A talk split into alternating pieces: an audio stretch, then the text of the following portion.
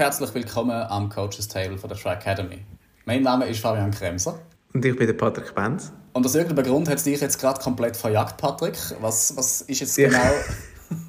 ich habe das Gefühl, das war jetzt voll der Anschiss. So. so, hallo zusammen, schön sind wir wieder da.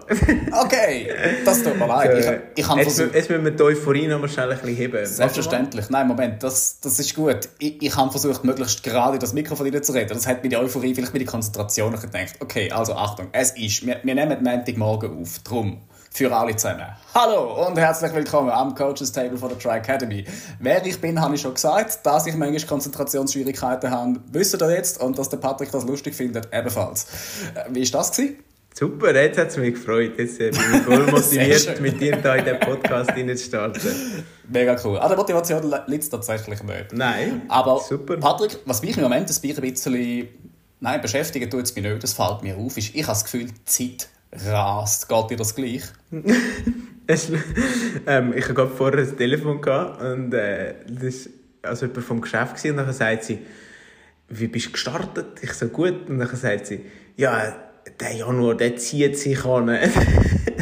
Darum finde ich es jetzt gerade mega lustig. Der Januar ist schon mega lang und äh, es zieht sich extrem an. Aber ähm, nein, okay. ich, bin, ich, ich, ich, sehe es auch nicht so. Nein, nein, es, es zieht rast eigentlich immer und ich bin zum Beispiel Gerade gestern habe ich nachgedacht, im Monat, oder fast im Monat sind wir im Trainingslager. Und ähm, das war immer so weit weg, gewesen, weißt du, das Trainingslager, ja, das ja, genau. Dann, irgendwann ist denn das einmal, im 24. Und äh, irgendwann ist es so ein bisschen konkreter geworden. Und jetzt weißt du, so, ja, in vier Wochen ist so, sind wir eigentlich schon fast am Flughafen. Und das ist schon, ja, ist cool. Also weißt du auch so eben, wie die Zeit läuft. Ähm, ich finde immer, die Zeit läuft extrem schnell. Ähm, die Saison kommt sehr schnell näher und das ist immer ist ein cooles Zeichen. Auf der einen Seite macht es auch Angst, wenn du weißt, wie schnell das die Zeit läuft und äh, zum Teil auch davon läuft. Ja, definitiv. Das ist mir genau das gegangen. Mir ist bewusst worden, ja, es ist jetzt Montagmorgen, es ist der 22. Januar, wenn ich das richtig im Kopf habe, ist es bereits die letzte Folge vom Januar, die wir heute aufnehmen. Also das heißt, das Jahr ist dann bereits zum 12. um. Es es macht zack und es ist Sommer, es macht zack und die Saison ist da, das Trainingslager steht, ist eigentlich morgen aus meiner Sicht. Es ist immer so, ja, ja, wir haben noch Zeit, wir haben noch Zeit, man organisiert alles und es läuft alles. Die Freude steigt immer mehr, aber gleichzeitig ist es doch so. Also, hey, äh, wir sind jetzt gleich auf Lanzarote und fahren dort bei Wind und Wetter umeinander. Hauptsächlich bei Wind. Und Was hast du gesagt, Wind? Wind? ich habe ich ha Sonne im Kopf. Ich, Sonne, ich, ich habe Sonne im Kopf. Sonne. Aber ich muss ganz ich ehrlich sagen... Ich auf die Sonne ein. Sonne. Sonne, Fabian. Nicht Sonne. Viel, viel Sonne. Positiv. Ich, ich stelle mich aber positiv auf den Wind ein, ganz im Ernst, das merke ich so. Weil ich mag mich da erinnern, du weißt ja, ich bin auf, auf Lanzarote, kenne mich gut aus, ich bin dort sehr gern.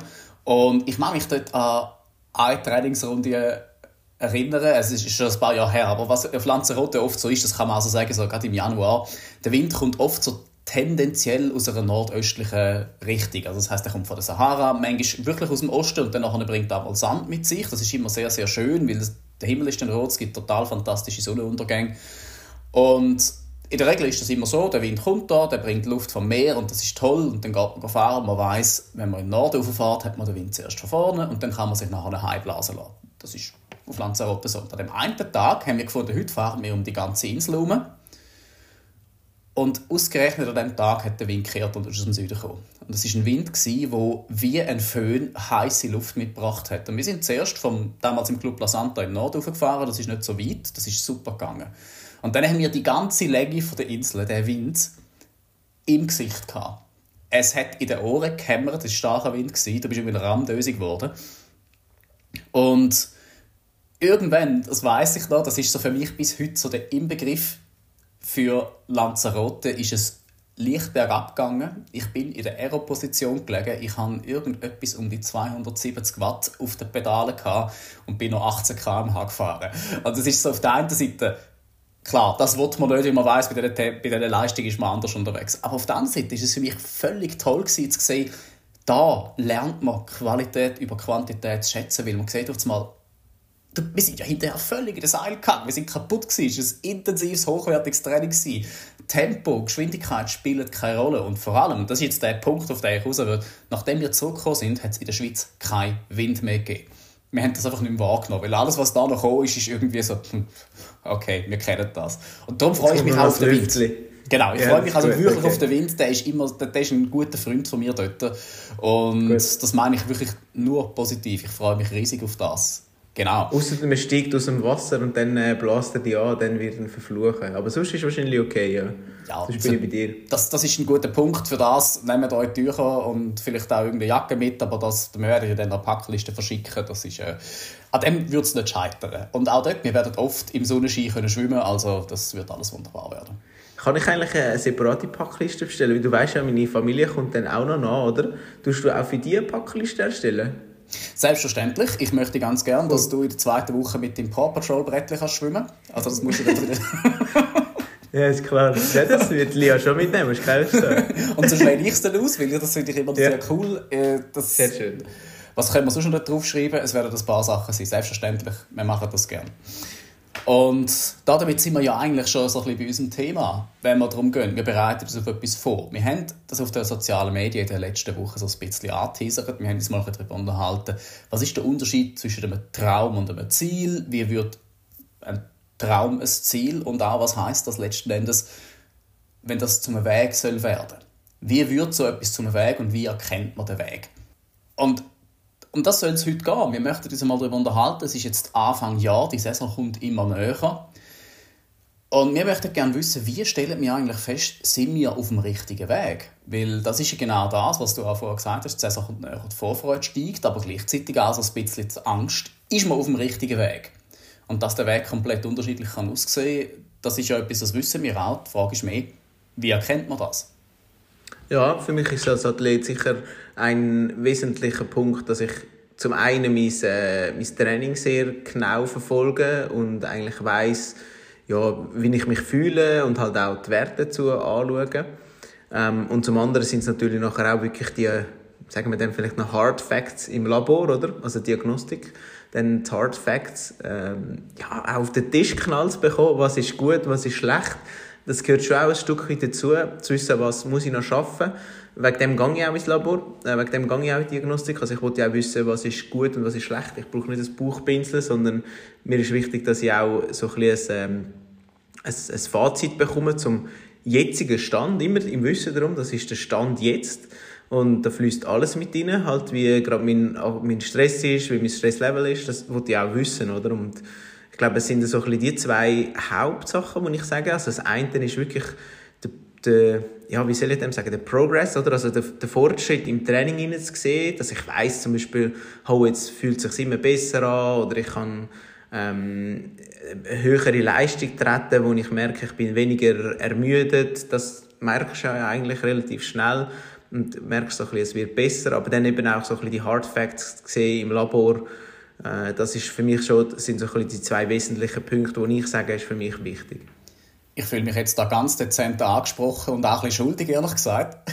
Wenn du das da sagst, ja, wir sind letzte miteinander im Labor gewesen, und du sprichst da die Hard Facts an, da kann ich dir jetzt aber auch selber sagen, ich, ich bin ja auch regelmäßig im Labor und du weißt, und auch unsere Zuhörerinnen und Zuhörer wissen das unterdessen, ich habe mich in letzter Zeit oft darüber beschwert, dass es mit meiner Gesundheit nicht so gut steht als ob das relevant wäre, aber es ist halt bei mir auch etwas, was ich dann wissen in den Daten, ja, passiert das überhaupt? Sehe ich überhaupt einen Fortschritt?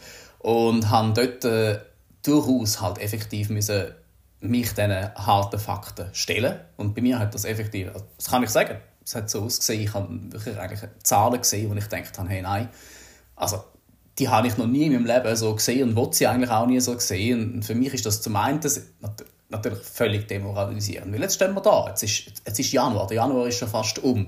Ich bin im Augenblick nicht in der Lage, so zu trainieren, wie ich will, weil sich mein Körper ganz offensichtlich immer noch erholt. Und auf der anderen Seite wollte ich das aber auch nicht wahrhaben, weil es demoralisiert mich total. Ich sehe das, ich habe meine Ziele, ich, habe, ich wollte eigentlich meinen Weg sehen und ich weiß, dass ich jetzt alles, was ich irgendwie an Wissen und Können habe, muss in die Waagschale werfen, um einerseits einmal einer klaren Linie können zu folgen und zum anderen aber auch, um dort halt wirklich nachher gescheit zu arbeiten und die richtigen Entscheidungen zu treffen.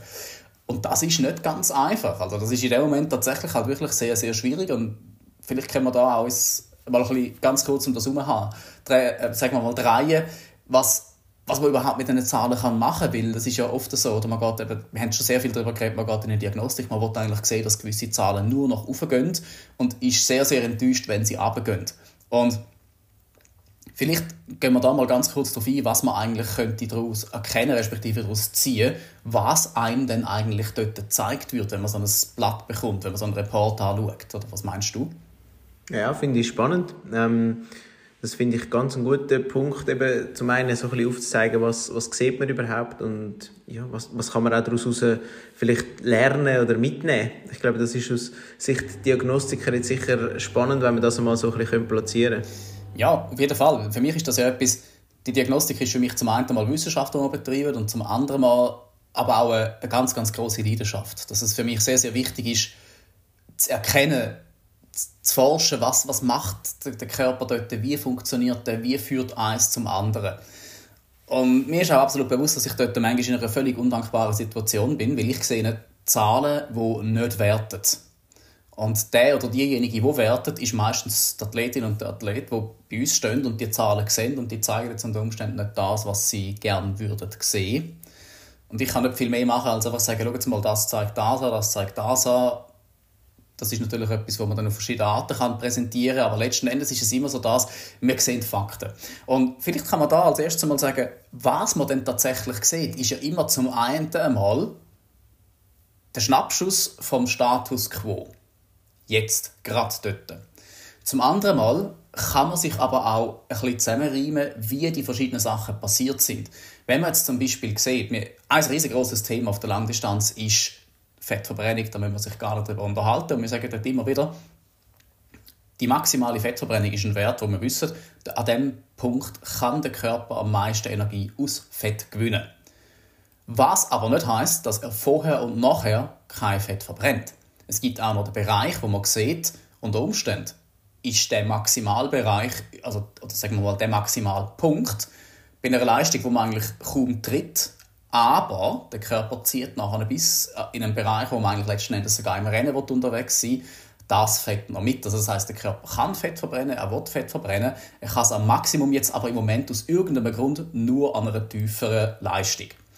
Und darum sage ich dort auch immer wieder, was für mich gerade so wichtig ist wie die Zahlen dazu, ist die Art des Verlauf. An dem kann man auch schon bereits erkennen, ob der Körper irgendwie unter Stress steht, ob der Körper sich, ich sage jetzt mal, gesund ist sogar. Man, man kann erkennen, ob der Körper auf zellulärer Ebene gesund ist.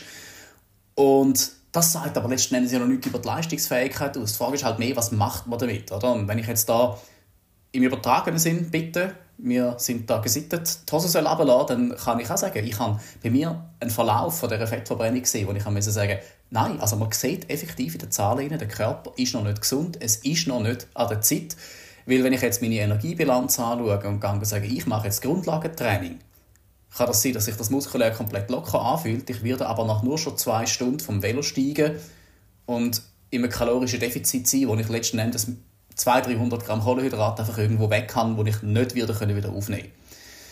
Und dann ist natürlich immer die Frage, was macht man damit? Und das ist jetzt das, wie, wie macht man den eigenen Weg? Und ich sage dort immer, vielleicht ist der Vergleich gar nicht mal so schlecht, aber du sagst, Diagnostik ist eigentlich eine Art wie Navigation auf hoher See.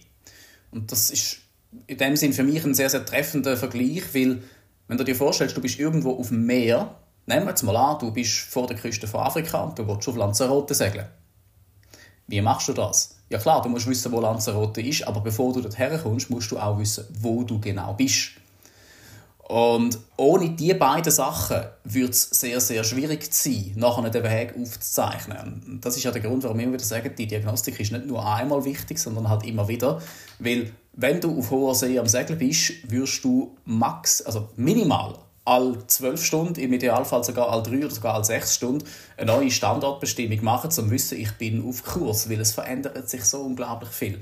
Der Wind wechselt die Richtung, der Wind wird mal stärker, mal schwächer, der Wind beeinflusst Meeresströmungen, das Meer hat größere und so weiter. Man muss das jetzt nicht ins Detail raus, austreten im Training ist es ja genau gleich. Ich glaube, das kennt jeder. Man hat mal einen Tag, da hat man mehr Energie, dann hat man einen Tag, wo man überhaupt keine hat, dann, dann hat man einen Tag, wo man viel kann essen kann, man hat einen Tag, wo man gestresst hat. Und die Wellen lupfen einen auf und ab. Und wichtig ist für mich dort immer wieder, hat man den Weg vor sich, weiß man, an was man an der Basis eigentlich arbeitet und kann man dem ansatzweise zumindest folgen. Und das geht für mich so ein bisschen, das versuche ich auch aus diesen Daten herauszulesen. Was hast du denn das Gefühl, wie machst du das mit dem Stand-Up-Paddeln? Ich habe das Gefühl, ich bin dort vor allem jetzt voll reingelaufen. Nein, aber wir wollen ja auch seriös bleiben.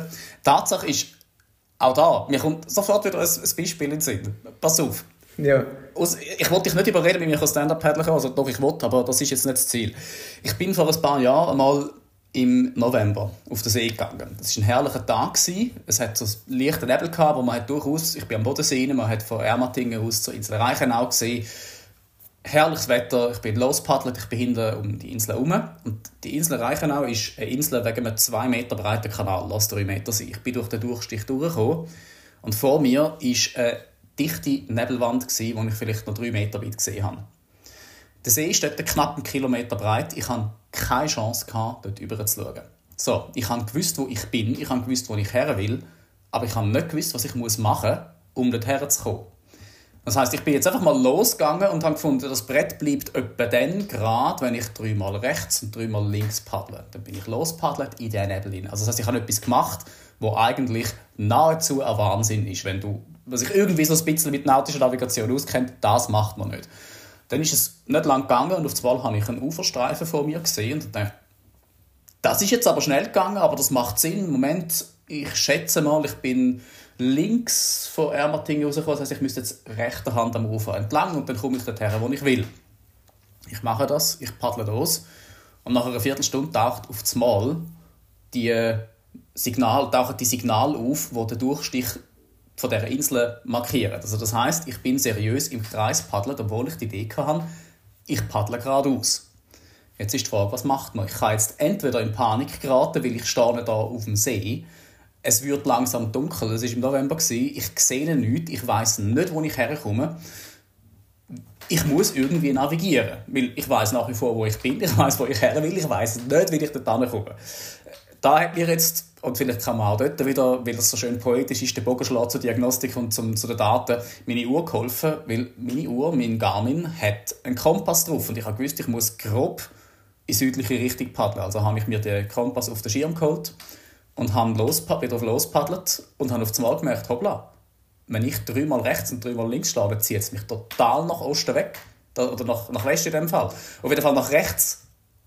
Ich habe die Strömung vom Rhein nicht mit einbezogen. Und dann ist es nach fünf Minuten gegangen und ich habe durch den Nebel die Lichter von Ermatingen gesehen, die brennt haben. Ich bin angekommen, ich habe gewusst, wo es hergeht. Wunderbar. Und mal abgesehen davon, dass ich jetzt gerade merke, dass ich das nicht unbedingt als, als, als eine gute Idee verkaufe, mit mir Stand-Up-Paddle zu gehen, ist es für mich ein wunderbares Beispiel, zu sehen, oft lange es auch nicht, zu wissen, wo man ist und wo man her will. Zwischendurch muss man schauen, bin ich noch auf dem richtigen Weg und was beeinflusst meinen Weg überhaupt? Weil da gibt es immer ganz, ganz, ganz viele Faktoren und das weißt du ja selber auch, oder? Du merkst das jetzt, du trainierst jetzt auf einem neuen Level und auf einmal treten Probleme aus, wo du vorher vielleicht gar nicht gewusst hast, dass sie existieren. Du, du kommst an anderen Punkten an deine Limiten, du hast aber an anderen Punkten wieder vielleicht viel, viel mehr Potenzial und mit dem musst du jetzt lernen umzugehen. Und da ist die Navigation natürlich dann sehr, sehr wichtig und die Hard Facts wären jetzt in dem Moment, ja, unter Umständen stehst du an einem gewissen Punkt im Nebel, du weißt, wo du her willst aber du weißt nicht genau, bist du noch auf dem richtigen Weg. Und das Individuelle ist, denke ich, auch so ein bisschen eine von unseren Stärken, hoffe ich, dass wir das für die einzelnen Athletinnen und Athleten auch herausfinden können.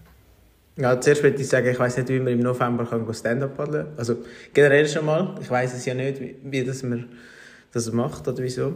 Ähm, also, dann nachher, ganz einfach ist es so, du stellst dich aufs Brett und paddelst, aber ja, ich, ich weiß, was du meinst. Du weißt es, ich habe es einmal gemacht. Es gibt Neoprenanzüge, wo du auch bei 2 Grad Wasser noch kannst es ist Jetzt, Okay, sagen wir es so, der, Sinn, so. der Sinn erschließt sich mir nicht. So, Im Nebel im November go Stand-up paddeln. Aber ich finde es schön, dass du das machst, Fabian. Ich, wirklich, ich bin... Ähm, ja, ich will das wirklich auch wertschätzen. Ich finde es schön, dass du das machst und mach doch das weiter so, solange du alleine machst. ähm, dann will ich, dann ich eigentlich zum Punkt kommen, wieder ein bisschen seriös ich habe eben meine Diagnostik bei dir gemacht und ich finde ja immer interessant, es ist ja das ganze System. Also es ist ja nicht einfach nur eine Teilbetrachtung, oder, wo man kann sagen, ja, das ist jetzt das Laufsystem in dem Sinn. Nein, auf dem Laufband gibt es nachher einfach die Werte vom, also vom Laufen logischerweise. Es gibt Parameter und Daten ähm, bezüglich der Herzfrequenz, der Leistung, der Pace zum Laufen. Was aber nicht heißt, dass mein ganzes System ja irgendwo durch vielleicht ja auch anders kann belastet werden. Also sagen wir, sagen wir mal Stress im Allgemeinen, äh, dann aber auch natürlich Ernährung oder auch jetzt zum Beispiel, was ich noch einen ganz spannenden Faktor finde, den ich mit anspreche, Schwimmen. Äh, und, oder eigentlich so ein bisschen das Ganze. Das heißt ja auch, es kommt nicht darauf an, ob es jetzt Schwimmen ist oder eine andere Sportart, aber wenn du wie noch sonst ja andere Sachen vielleicht mehr machst, dann kann das ja auch eine Auswirkung haben aufs Laufen und auch umgekehrt. Weil ich zeige das auch immer wieder gerne auf. Ich meine, wir Triathleten laufen ja nie so viel wie jetzt irgendwie reine Läufer. Ähm, und kannst dann aber trotzdem annähernd relativ lang oder gut mitheben. Klar, irgendwann in der Welt Elite ist dann auch vorbei, aber ähm, auch zum Beispiel, wenn wir anschauen, was Patrick Lange einmal läuft mit 32 Marathons, dann musst du sagen, also musst dann ein, ein sehr guter Läufer sein, dass du 32 laufst. Es ist nicht einfach so, dass du schnell mal 32 laufst. Und das zeigt ja doch auch auf, dass dann nachher die Gap relativ groß ist. Ich meine, Patrick Lange läuft, glaube ich, irgendwie 80 Kilometer oder mal 100, hat er mal gesagt. Aber viel mehr ist er nicht, also läuft er nicht oder trainiert er nicht. Und das sind ja keine Umfänge für einen Läufer. Und das ist also eine Erholungswoche vielleicht, wenn überhaupt. Darum, das finde ich ja sehr spannend, oder? Der Impact von diesen verschiedenen Sportarten, ähm, dass, dass die dann einander können bespielen aber auch natürlich einander können beeinflussen Und ich glaube, das siehst du ja doch auch immer wieder im Labor, dass eben, dass ja auch die Schwierigkeit nachher ist, so Daten können quasi äh, zu interpretieren und auch den Leuten mit auf den Weg zu geben, dass man halt immer das Grosse und Ganze muss schlussendlich betrachten Voll und ganz, da bin ich absolut bei dir.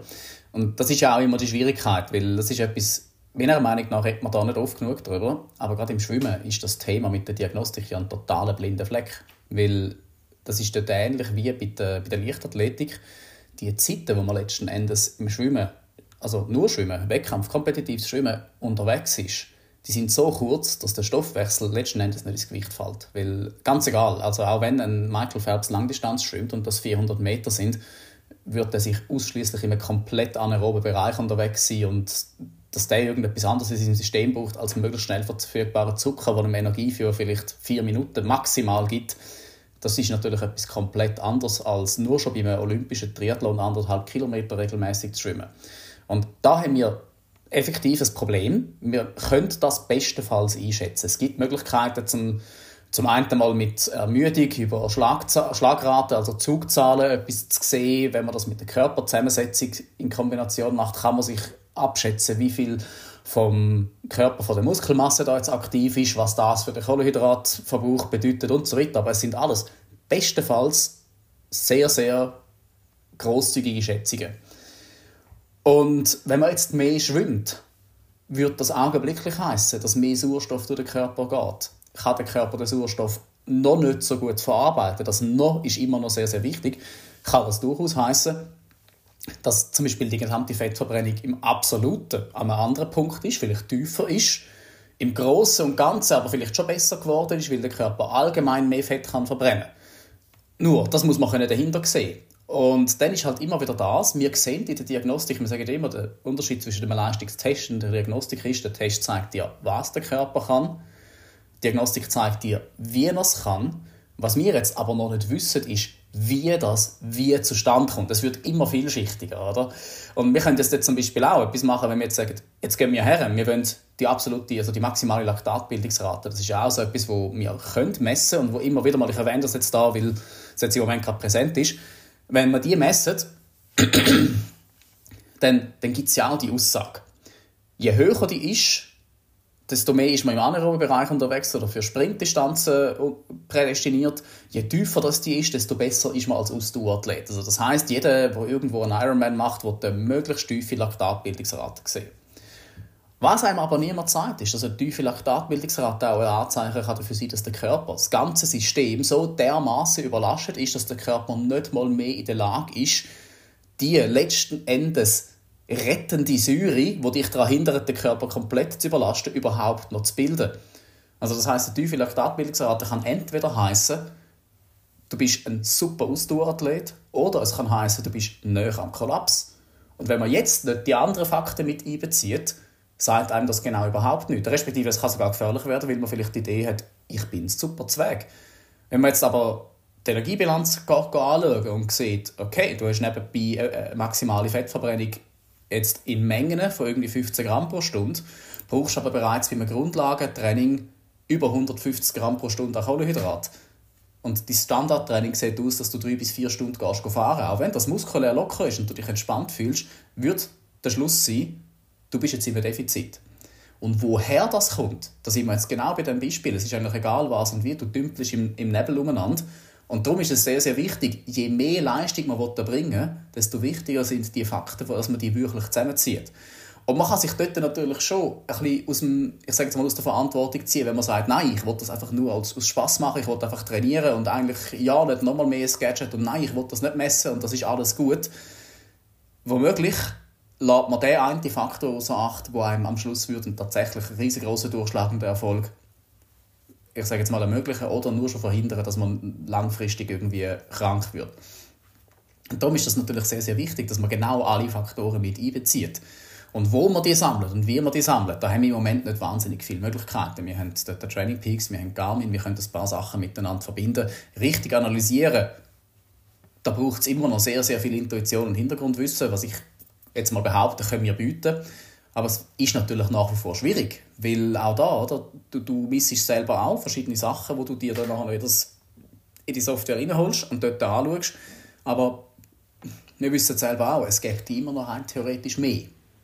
Das ist so. Ah, ich finde wirklich auch, dass du die verschiedenen Parameter gut angesprochen hast. Ich finde, eben, wenn man jetzt zum Beispiel das einmal Report bei uns anschaut, dann sind das beim metabolischen Profil alleine schon irgendwie sechs verschiedene Parameter, ähm, wo man dann nach den verschiedenen Schwellen anschaut ähm, oder auf den verschiedenen Bereichen anschaut und, und das zeigt ja auf, man muss sich dann vorstellen, ja, das sind irgendwie 24 oder 30 Zahlen und an allen gleichzeitig zu arbeiten, ist einfach nicht, also erstens geht das nicht und zweitens tun die sich zum Teil ja dann konkurrenzieren, wenn man das so wendet. Ähm, man kann nicht alles gleichzeitig gleich effektiv bearbeiten und man muss sich immer auch einen Schwerpunkt setzen, was ist gerade das aktuelle Ziel und der aktuelle Fokus und man darf dann nicht in die Diagnostik kommen und das Gefühl haben, alles verbessert sich. Ähm, das ist eigentlich meistens nicht der Fall. Also es wird sich selten alles verbessern. Und dann kommt noch dazu, wenn man nach gewisse Parameter anschaut, wo man zum Teil bekommt, wo so, also relative Sachen, die sich dann aufs Gewicht beziehen, dann hat das natürlich auch nochmal einen Einfluss. Also wenn man dann irgendwie nochmal ein Kilo mehr oder weniger hat, gibt es ja automatisch eine bessere relative Leistung zum Beispiel. Und äh, eben, es ist, es ist mega schwierig, dass man dann nicht einfach anfängt, eine Fehlinterpretation aus den Daten rauszumachen und sich irgendwie sagt, ah, ah, das ist ja viel besser geworden. Und dann sieht man irgendwie, ja, bist auch ein Kilo leichter geworden oder so. Ob jetzt das sinnvoll ist oder gut, dass man das Kilo weniger hat, ähm, sei mal dahingestellt. Ich meine, so ein das Ernährungsthema würde ich dann gerne mal wirklich separat aufnehmen. Eben, viele haben einfach so immer einen Satz, jetzt das zusammenzufassen, ist zwar sehr pauschal, aber viele haben immer das Gefühl, ja, ich muss möglichst leicht sein und möglichst wenig essen. Dann kommt das super, oder? Und ähm, das sehe ich einfach als einer der grössten Risikofaktoren. Also ich, ich könnte gerne mal einen Tag lang ein paar Fotos machen, was ich einmal esse. Ähm, ja, meine Frau hasst mich dafür, wie viel das ich esse. Aber das ist einfach, ich laufe die ganze Zeit in die Küche oder hole mir etwas, gehe einen Snack holen. Das ist, ja, das ist mein Daily Business. Ich esse eigentlich nur. Und das ist so etwas, wo ich sage, die meisten, wo jetzt wirklich sagen wir mal, fünf Stunden plus Sport machen so in der Woche, die, die müssen sich nicht darum kümmern, dass ich nicht zu viel esse. Das ist dann ähm, eher so ein bisschen äh, die, die, die Minderheit, sagen wir es mal so. Sicher muss man aufpassen in diesem Bereich, äh, dass man es nicht irgendwie übertreibt. Aber in der Regel müsst ihr nicht das Gefühl haben, dass er per se mal zu wenig esst. Und das, aber eben, wie gesagt, ich mal geschlossen, ich will das wie in einem, separaten Thema mal aufnehmen, aber einfach, das ist so ein, bisschen ein Zeigefinger, ähm, wo man so ein bisschen merkt, auch, dass viele kommen und meinen, ja, ich muss möglichst wenig essen und meistens ist es eben nicht der Fall. Und ich will aber wieder zurückkommen auf die Daten und die, die Faktoren. Eben, es ist wie, dass man nicht an allem gleichzeitig kann, muss man einfach wirklich einem bewusst sein und dass man nicht alles gleich kann ja, bespielen auch, oder? Also, dass man nicht immer das Gefühl hat, es geht überall gleich auf. Und ich, ich sehe das einfach auch immer als grossen Risikofaktor. Weiss nicht, wie du das erlebst oder wahrnimmst im Labor. Doch, absolut. Und ich denke, da kommen ganz, ganz viele Sachen zusammen. Und genau das Thema Ernährung ist für mich brandaktuell, weil du sagst es gerade, oder erst einmal da, ich fände das mega spannend. Also wenn du, das, wenn du bereit bist, das einmal mitzuteilen, einfach mal so, was auf 24 Stunden zu dir nimmst und isst, es muss ja nicht mal begründet sein, sondern einfach mal die Mengen, um das zu sehen. Das wäre, denke ich, für ganz, ganz viele Leute sehr interessant, weil man sieht, was du leistest und wie das zustande kommt, das ist für viele nicht klar. Wahrscheinlich haben viele einfach das Gefühl, du trainierst 24 Stunden am Tag ohne Pause und tust nur so, als hättest du noch ein Familienleben. Aber dass es bei dir ganz anders aussieht, das, das weiß ich ja aus erster Hand. Und dass dort halt die Energielieferung, also die Zulieferung von Energie definitiv ein Thema ist, das, das ist mir völlig klar. Und ich mag mich daran erinnern, es hat vor nicht allzu langer Zeit einen Artikel gegeben, wo der Jan Frodeno einmal gesagt hat, was er so etwa am Tag zu sich nimmt. Und die erste Zahl, die mir dort in, ins Auge gesprungen ist, war, dass er etwa um die 800 Gramm Kohlenhydrat pro Tag muss essen muss, nur schon so die Masse erhalten. Und das kommt auf, letzten Endes auf einen Betrag von vielleicht irgendwie, was ich, 5000 Kalorien pro Tag, die er einfach gebraucht hat, nur um seine Form zu erhalten. Und da kommen wir sofort an den Punkt, wo sehr viele werden sagen, ja Moment, wenn ich so viel esse, dann nehme ich ja nur noch zu. Und sofort wird es komplex. Weil jetzt haben wir zum einen mal das Thema, es spielt halt effektiv eine Rolle, was man isst und nicht nur wie viel. Weil wenn du 5000 Kalorien nur aus Gummibärchen isst, hast du das relativ schnell gemacht, aber die Chance ist ganz, ganz groß, dass in deinem Körper Prozesse in Gang gesetzt werden, wo du früher oder später schlicht und einfach im Spital landest, wenn man das zu lange macht. Und auf der anderen Seite muss man sich auch immer überlegen, wie kommt das überhaupt zustande? Wie kommt der Bedarf zustande und warum hat der Mensch den Bedarf? Die meisten Leute, die Sport treiben, machen das für Gesundheit, und jetzt müssen wir die Frage stellen, wo ist Sport noch gesund? Ich sage jetzt mal einfach so fast pauschal ausgedrückt. Zwei bis dreimal in der Woche 30 Minuten locker joggen. Das ist Gesundheitssport. Noch eine Stunde am Wochenende ganz entspannt Velo fahren mit einem Kaffeestopp. Das ist Gesundheitssport. Und jetzt kannst du sogar noch zweimal in der Woche eine halbe Stunde schwimmen. Es ist immer noch Gesundheitssport, weil es wird dir dabei helfen, wenn du es wirklich locker machst, Stress abzubauen. Es wird dir Ablenkung geben. Du bist in der Natur, die ganze Sache mit frischer Luft und Tageslicht du machst etwas für deine Gesundheit. Nur bewegen wir uns im Triathlon in einem Bereich, wo die aller, aller, allerwenigsten das wirklich nur zur Gesundheit machen, sondern sie wollen innerhalb von sechs Monaten ihren ersten Ironman machen, sie wollen innerhalb von einem Jahr auf Hawaii und so weiter und so fort. Also das heißt, es geht um Leistung, Leistung, Leistung, Leistung, Leistung. Jetzt hat man eben dran ein Leben, wo man muss arbeiten muss. Und sofort wird die Energie ein Thema, weil wenn ich mir jetzt vorstelle, man arbeitet 40 Stunden auf einem intensiven Job, sagt das im Kopf intensiv, sagt das körperlich intensiv. Man hat einen gewissen Grundbedarf, den kann man bei uns messen und der wird dort schon mal steigen. Wenn man sehr, sehr kopflastig arbeitet, wird automatisch der Bedarf an Kohlenhydrat steigern, weil das Gehirn verbrennt am liebsten Glucose. Und ja, natürlich, es gibt viele, viele Theorien, die sagen, mit Ketoernährung geht das auch, Blut-Hirn-Schranken, das ganze Zeugs. Basis ist, je aktiver der Kopf, desto höher der Bedarf an entsprechend Energiequellen. Jetzt geht man trainieren. Jetzt steigt der Bedarf nochmal. Und dort sage ich immer, also immer wieder mal im Labor, wenn wir darüber reden, sage schaut euch das an, wenn ihr das auf Garmin aufzeichnet. Jede Einheit zeigt euch, wie viele Kalorien ihr verbrennt habt. Und man kann sich das schon einreden, im Sinne von, ja, das ist ja nur die Uhr, was weiß denn die? Also, sie weiß es natürlich nicht ganz genau, aber sie weiß es genauer, als einem mag lieb sein. Und wenn man jetzt an den Punkt kommt, wo man sagt, ja, Moment, ich habe vielleicht sagen wir mal 2500 Kalorien als Basisumsatz an einem durchschnittlich aktiven Tag und ich trainiere noch ein bis zwei Stunden, dann kann man davon ausgehen, dass der Bedarf sofort auf 3 bis 3.500 Kalorien steigt. Die muss man essen.